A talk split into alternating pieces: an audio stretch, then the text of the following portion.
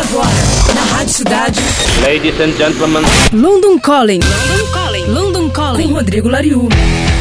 Olá, ouvintes da Rádio Cidade. Esse é o nosso boletim com notícias direto de dentro da minha casa aqui em Londres. O Belen Sebastian anunciou semana passada que vai lançar um novo álbum ao vivo intitulado What to Look For in Summer. O disco duplo vai reunir versões ao vivo gravadas na última turnê da banda que rolou em 2019, incluindo shows do Boaty Weekender.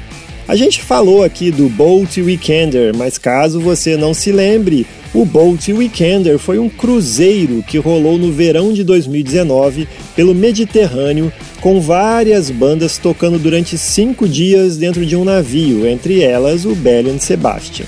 Bom, depois de passar os primeiros meses de 2020 dentro da pandemia, fazendo sessões semanais de meditação online com seus fãs, o líder do Belen Sebastian, Stuart Murdoch, pediu sugestões para eles na seleção de quais seriam as melhores músicas ao vivo para este novo álbum.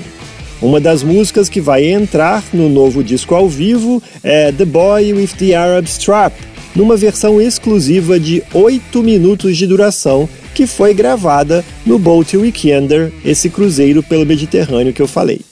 Ainda segundo Stewart, montar o What to Look For in Summer durante a pandemia manteve o Belen Sebastian unido. Esse novo álbum ao vivo será lançado pelo selo Matador dia 11 de dezembro. Eu sou Rodrigo Lariu e esse foi o London Calling direto de Londres para a Rádio Cidade. Você acabou de ouvir London Calling, London Calling com Rodrigo Lariu.